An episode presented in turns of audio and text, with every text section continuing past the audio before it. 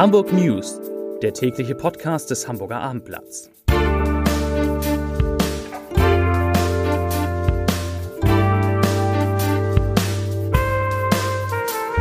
Herzlich willkommen. Mein Name ist Lars Heider und heute sind die Hamburg News etwas anders als sonst. Das haben wir schon einmal gemacht.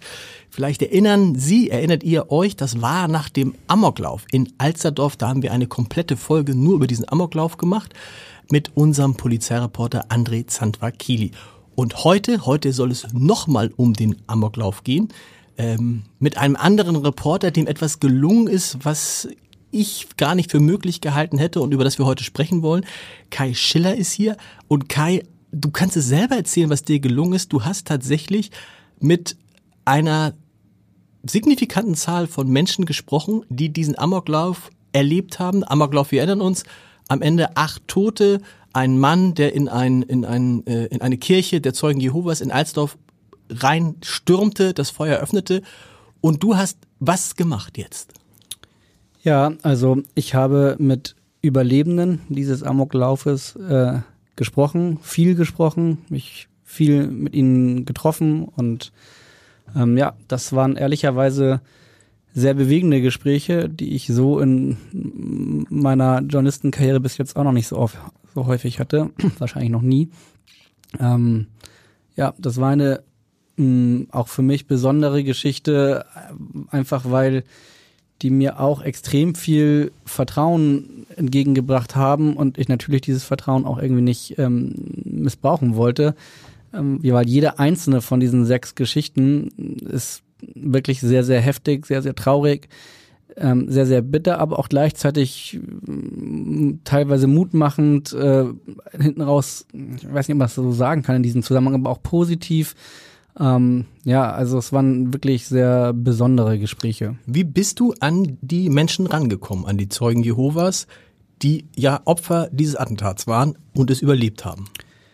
Also ähm, durch Zufall war es ja nun so, dass ich war ja sehr, sehr lange äh, im Sportressort und als der Amoklauf am 9. März passierte, war ich immer noch im Sportressort und bin dann eine Woche später äh, in das neue Ressort gewechselt, in, äh, ins Lokale, in die Landespolitik, Investigatives.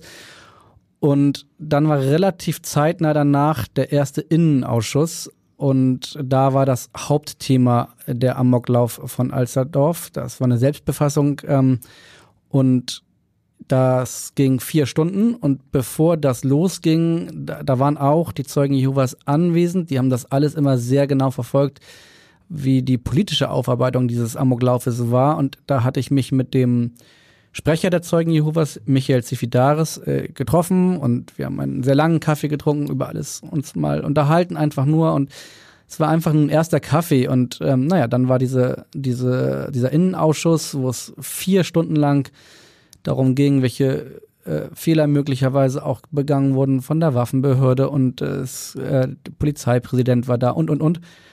Und wir sind dann im Kontakt geblieben und haben immer wieder ähm, uns unterhalten und ich habe ihm dann auch irgendwann natürlich gesagt, also wenn irgendwann äh, es Menschen gibt, die dabei gewesen sein, die, die dabei waren, die darüber reden wollen, dann sehr, sehr gerne. Aber ich verstehe natürlich auch, dass das möglicherweise sehr, sehr lange dauert oder auch vielleicht ein Niederfall sein wird.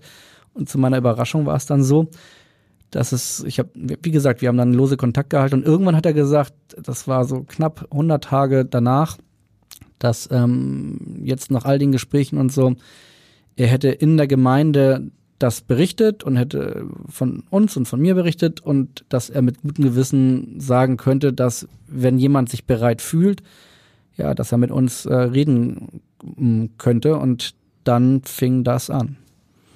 Was waren die Beweggründe? Warum wollten die Opfer reden in diesem Zusammenhang? Also den Opfern war eines ganz, ganz wichtig, ähm, dass es am Ende in diesem Artikel, der ja sehr groß ist. Das ist wahrscheinlich der größte, den ich, also der längste, den ich hier geschrieben habe. Muss man mal sagen, in, in Zeitungsseiten gesagt sind es drei ganze Seiten, die man heute Abend im E-Paper lesen kann, so um roundabout 8 Uhr, morgen in der gedruckten Zeitung, morgen früh auf abendblatt.de, also jeder da, wo er es gern genau. liest. Genau, und denen war eines ganz wichtig, was ehrlicherweise auch gar nicht so einfach war, aber die wollten, die haben mir sehr schockierend offen vom Tatabend erzählt. Die wollten aber auch die Geschichte danach erzählen und dann auch lesen, wenn sie denn im Abendblatt ist. Heißt, sie wollten auch zeigen, dass man so ein unfassbar schlimmes Ereignis ähm, trotzdem verarbeiten kann, überleben kann und nicht nur überleben kann, sondern auch damit weiterleben kann, nach vorne gucken kann. Und ähm, die sind ja alle sehr, sehr gläubig und haben auch als ihnen war sehr wichtig, dass wir auch über die Opfer sprechen, die umgekommen sind und dass die sozusagen, ich sag jetzt nicht durch den Artikel weiterleben, aber denen war wichtig irgendwie bislang ging es sehr viel um den Täter und sie wollten gerne, dass man auch über die Opfer spricht, schreibt, liest und äh, dass die mal im Vordergrund stehen. Das heißt, du bist auf tatsächlich starke Menschen getroffen, die diese, die das schon nicht nur verarbeitet haben, sondern die tatsächlich auch positiv nach vorne gucken? Also auf starke Menschen auf jeden Fall, weil ich muss ganz ehrlich sein, wenn mir so etwas passiert wäre, weiß ich nicht, ob ich das gekonnt hätte. Jeder der sechs ist selber irgendwie verletzt gewesen? Nee, nicht jeder ist verletzt gewesen, aber ähm, also jede Geschichte ist hart. Einer hat äh, fünf Kugeln äh, abbekommen, hat mit den insgesamt waren es 135 Schuss, die der Täter Philipp F. abgefeuert hat und von diesen 135 Schuss die ersten vier trafen Jonathan, den ich mhm. äh, getroffen habe und der ist äh, dann in der Nacht noch notoperiert worden. Ähm, also sein Leben hing tatsächlich am seidenen Faden und er hat's er hat's überlebt und ähm, er ist einer der beeindruckendsten. Also alle sind alle sind für sich beeindruckend, aber ähm, ja, er ist, unglaublich, wie er damit umgeht und umgegangen ist. Und alle sind natürlich starke Personen und trotzdem haben sie auch sehr offen über ihre, nicht Schwächen geredet, sondern über ihre, wie sie es verarbeiten. Die meisten haben, haben Hilfe in Anspruch genommen, was ja auch richtig ist und wichtig ist. Nicht alle, nicht alle haben das Gefühl gehabt, dass sie das brauchten, aber die meisten. Ja, eine andere Fee hat, hat das überlebt, weil sich einer ihrer, wie sie sagten, Mitbrüder, also einer aus der mhm. Glaubensgemeinschaft, über sie geworfen hat, er ist umgekommen, sie nicht, weil er sich über sie geworfen hat. Und ihr Mann, Marcel, ähm, der ist instinktiv aus dem Saal in den ersten Stock gelaufen und hat von dort noch beim Laufen, weil er die Polizei angerufen hat, quasi für die Polizei eine Live-Berichterstattung gemacht. Mhm. Er hat, hat dem Täter, wie der unten stand und in den Saal reingeschossen hat und dann auch reingegangen ist, den konnte er von oben sehen und hat das auch fotografiert, hat die Polizei war die ganze Zeit mit der Polizei am Sprechen und hat denen gesagt, nein, es ist nur ein Täter und ihr, der macht jetzt das, der macht jetzt das. Also auch dadurch, nicht nur, aber auch dadurch ist es der Polizei unfassbar gut und schnell gelungen, äh, in den Raum reinzukommen und dann für noch Schlimmeres, also es ist ja alles schlimm genug, aber für noch, schlimmer, noch Schlimmeres zu verhindern. Ähm, es ging insgesamt 16 Minuten lang zwischen dem ersten Schuss und dem letzten Schuss. Bei dem letzten Schuss hat sich der Täter selbst umgebracht. Und ähm, wenn die Polizei nicht so besonnen, aber auch kompromisslos und schnell reagiert hätte, dann wäre wahrscheinlich noch viel, viel Schlimmeres passiert. Noch Schlimmeres. Wie konnten die Menschen, mit denen du gesprochen hast, über diese 16 Minuten reden? Und was haben sie gesagt über den Moment? Wann registrierten sie, ist es vorbei? Es ist vorbei. Das ähm, war auf jeden Fall nicht nach den 16 Minuten, äh, sondern dann irgendwann hat die Polizei ja das Gebäude gestürmt. Der Täter war tot, weil er sich selbst umgebracht hat. Aber da zu dem Zeitpunkt wusste ja noch keiner, ob es wirklich ein Einzeltäter mhm. ist. Es waren über 1000, über 1000 Beamte äh, an diesem Abend im Einsatz. Es wurde die ganze Gegend durchforstet und die Beamten wiederum konnten ja auch nicht wissen, ob die Opfer ob unter den Opfern nicht auch noch irgendwie ein Täter dabei ist. Die Situation war ja total unübersichtlich, ganz viel Blaulicht, Hubschrauber, das also wie aus ganz schlechten Filmen, wie man sich das vorstellen möchte, sodass dann die Opfer irgendwann alle raus mussten, an die Mauer gestellt wurden und durchsucht wurden. Der Marcel, über den ich eben gesprochen habe, der oben war, oben hat sich übrigens der Täter mhm. zwei Meter von ihm entfernt ungefähr dann selbst gerichtet. Er war, hat sich, Marcel hatte sich auf der Toilette versteckt. Ähm, da der musste, der wurde dreimal durchsucht, weil einfach natürlich die Polizei nicht wissen konnte, ähm, ob nicht auch wer auch immer Marcel ähm, auch ein Täter ist. Und das alles musste erstmal gewährleistet werden. Das hat ungefähr eine Stunde gedauert und dann sind die alle, die dabei waren, ins, äh, ins Kommissariat 23, glaube ich, gebracht wurden und wurden dann die ganze Nacht lang befragt. Also äh, wirklich, die Nacht war um 8 Uhr morgens für die meisten vorbei. Und dann durften die sich in Sicherheit fühlen, aber dann begann halt natürlich der Trauer- und äh, Verarbeitungsprozess. Das ist interessant, dass die befragt würden. Ich hätte jetzt gedacht, dass sie dann vor allen Dingen psychologische Betreuung bekommen. Haben sie, haben sie direkt auch. Die okay. sind auch wirklich, äh, das muss man bei allen Dingen, die danach kritisch, äh, mit denen man sich kritisch auseinandergesetzt hat, die Waffenbehörde zum Beispiel, muss man sagen, dass die Zeugen Jehovas sehr, sehr dankbar waren darüber, wie mit ihnen umgegangen worden ist. Die, die, die haben sofort psychologische Behandlung angeboten bekommen, sowohl von der Polizei, also von den Behörden, als auch, ähm, die haben halt sehr, in dem Fall war das wirklich sehr, sehr hilfreich für die sehr gute Strukturen, was sowas betrifft. Also aus den Zeugen Jehovas waren noch in der Nacht Seelsorger in der, bei der Polizei, haben sich sofort um die gekümmert, die haben eigene Bereiche bekommen, die wurden mit Essen versorgt, das ganze Programm und sagen, wie, bei all dem Schlimmen, was da so war, ähm, fühlten sie sich extrem gut behandelt, aufgehoben und haben mehrfach geäußert, wie dankbar sie über das alles waren. Das Erstaunliche und Bemerkenswerte an dieser Geschichte ist ja auch, dass Menschen, die Opfer einer solchen Straftat, eines solchen Amokslaufs geworden sind, bereit sind, darüber zu sprechen. Ähm, was, glaube ich, deswegen auch wichtig ist, weil, du hast es vorhin gesagt, sonst viel über den Täter gesprochen wird und über mögliche Fehler im, im, im Voraus und die Opfer eigentlich etwas, was der Weiße Ring oft bemängelt, die Opferschutzorganisationen, die Opfer gar kein Gesicht bekommen. Dass sie das tun, dass sie so stark sind, hängt das aus deiner Sicht stark auch mit ihrem Glauben zusammen und mit dem Glauben an sich?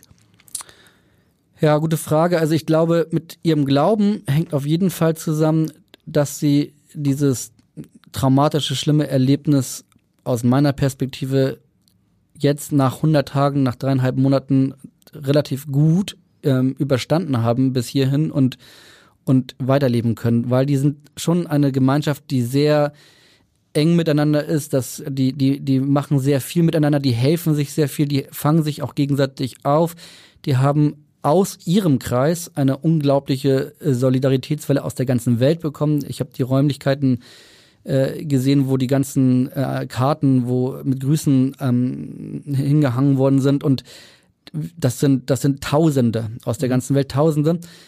Was ich, was mir aber auch aufgefallen ist, ist, dass diese normalen Reflexe, die man nach so schlimmen Erlebnissen hat, ähm, dass, äh, dass man Trauermärsche macht oder sich versammelt oder äh, Andenken, Solidarität und so. Außerhalb der Zeugen Jehovas hatte ich das Gefühl, dass das relativ wenig der Fall war, möglicherweise, weil es die Zeugen Jehovas Du hast waren. recht, das, ist mir, das fällt einem jetzt erst auf. Normalerweise bei sowas hätte es dann große Protestkundgebungen. Äh, wir, wir erinnern uns an ähnliche Fälle, Protestmärsche um die Alster und da sind bei Weitem nicht so viele Leute ums Leben gekommen. Und hier beschränkt es sich darauf, dass Blumen niedergelegt wurden, Kerzen vor der Kirche in Alsterdorf, aber das war jetzt auch nicht übermäßig viel, ne? Nee, genau, man, man, man kann oder sollte das ja wahrscheinlich jetzt nicht aufrechnen, aber das war schon sehr auffällig, dass, dass, ähm, ja, dass diese reflexartige, würde ich mal sagen, Solidarität und Trauer der, der von allen, dass diese ein bisschen ausblieb, ähm, weil man, glaube ich, auch einfach ähm, fremdelt mit diesem ja, wer sind eigentlich die Zeugen Jehovas? Man weiß das nicht, also der normale Mensch weiß das vielleicht nicht so ganz genau und dann hat man dann denkt man, ja, wir, vielleicht der, der Täter war ja auch aus der Gemeinschaft, sind die, sind die selber schuld, so, ne? Dass mhm. diese Gedanken kommen dann, die natürlich ähm, echt schlimm sind eigentlich, weil äh, die sind Opfer geworden des schlimmsten Amoklaufs in Hamburg seit dem Zweiten Weltkrieg, wenn man über die, die Zahlen der Opfer spricht. Und dann mussten sie sich trotzdem auch danach noch vielerlei Hinsicht rechtfertigen. Und das ähm, war auch nicht einfach. Ähm, ja. Hat sich dein Bild von den Zeugen Jehovas verändert? Durch die Recherche, durch die vielen Gespräche? Ja, also insofern, als das ehrlicherweise muss ich gestehen, dass ich vorher. Vielleicht hattest du gar kein Genau, ich, ja. hatte, ich hatte kein Bild. Ich hätte jetzt auch so sinngemäß gedacht, hm, ist wahrscheinlich hm, vielleicht ein bisschen sektenartig und äh, ich kannte mich einfach nicht aus. Ich wusste nicht, okay, Scientology hat man schon gehört und so. Man weiß, dass die Zeugen Jehovas an Türen klopfen und dann auch am Hauptbahnhof vielleicht mal stehen und da, da irgendwie ihre Zeitschriften verteilen. Ansonsten wusste ich gar nichts über die. Und ähm, ich war auch in, im Gottesdienst bei, bei ihnen und die sind schon auf jeden Fall extrem offen, positiv, sympathisch und nett. Mhm. Ähm, nichts, der, also wirklich sehr, sehr äh, angenehm war das, muss ich einfach so sagen. Trotzdem ähm, ist es natürlich so, dass diese eine sehr geschlossene Gemeinschaft sind. Also ähm, Freundschaften außerhalb dieser Gemeinschaft sind schwierig wollte ich ja auch nicht deren Freund sein, deswegen. Aber, ähm, aber, aber, aber sie haben sie jetzt nicht so, äh, im Gegenteil, sie haben sich ja nicht abgekapselt. Obwohl gar nicht. Du, obwohl du nicht zu der Gemeinschaft gehörst, gar haben nicht. sie dich sozusagen freundlich, höflich, zuvorkommend behandelt. Sie haben mich eingeladen. Und ganz zum, offen mit dir gesprochen. Genau, sie haben mich eingeladen zum Gottesdienst. Sie wollten mich nicht ähm, missionieren oder mhm. bekehren. Ähm, das wollten sie gar nicht. Aber sie haben alles, also alles war sehr transparent, sehr offen und sehr nett. Und trotzdem gibt es immer wieder auch die Geschichten, und das kann ich aber jetzt gar nicht bestätigen, weil ich das dann nicht, ich bin ja kein neuer Zeugen Jehovas Experte, dass äh, Menschen, die äh, aus der Gruppe aussteigen, dass die auch schnell ausgeschlossen werden könnten und so. Das hat man alles schon mal gelesen. Ich kann das weder bestätigen noch dementieren, weil dafür kenne ich die einfach zu wenig. Mir gegenüber waren sie extrem offen und, ähm, und sympathisch, ja. Du sagst, du warst im Gottesdienst, das heißt, die, das Gotteshaus in Alzedorf wird jetzt wieder ganz normal genutzt? Nee, Nein. das wird gar nicht genutzt. Das gehört den Zeugen Jehovas. Die sind auch so, dass sie diese ganzen Gemeindehäuser und sowas immer selbst bauen, mhm. selbst betreiben. Die sind äh, wirklich sehr, sehr gut vernetzt und die sind jetzt ausgewichen in ein großes Gemeindehaus, wo viele, viele unterschiedliche Gemeinden sind in Eidelstedt. Ähm, da haben, was ihnen ganz wichtig war, die haben sie Räumlichkeiten im ersten Stock. Die wollten nicht wieder ins Erdgeschoss, okay. weil in Alsterdorf war es im, Erd, im, im Erdgeschoss.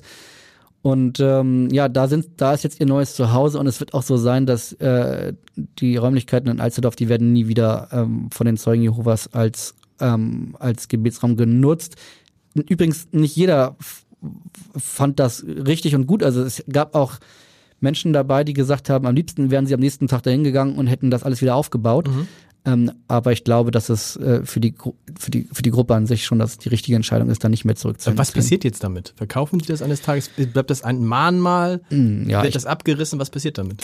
Also, das ist noch nicht entschieden. Ein Mahnmal glaube ich nicht, dass es das wird. Ähm, ich würde schon vermuten, dass das irgendwann wieder mm, hergestellt wird, dass die Schusslöcher äh, geflickt werden, sozusagen, wenn man das so sagen kann. Und dann werden sie es verkaufen irgendwann. Das vermute ich. Aber das weiß ich nicht. Das wissen die auch selbst noch nicht die ganze Geschichte. Also nochmal zusammengefasst, im E-Paper heute Abend, so ab 8 Uhr ungefähr wird das veröffentlicht. Morgen früh dann ab, äh, ab 3.30 Uhr ehrlich gesagt schon auf abendblatt.de für die, die heute Nacht früh aufstehen wollen. Und dann natürlich in der, ähm, in der gedruckten Ausgabe des Hamburger Abends. Lieber Kai, vielen Dank, dass du hier warst. Das war eine besondere Form der Hamburg News. Morgen wieder in der gewohnten Form. Äh, fünf Minuten um 17 Uhr. Bis dahin. Tschüss.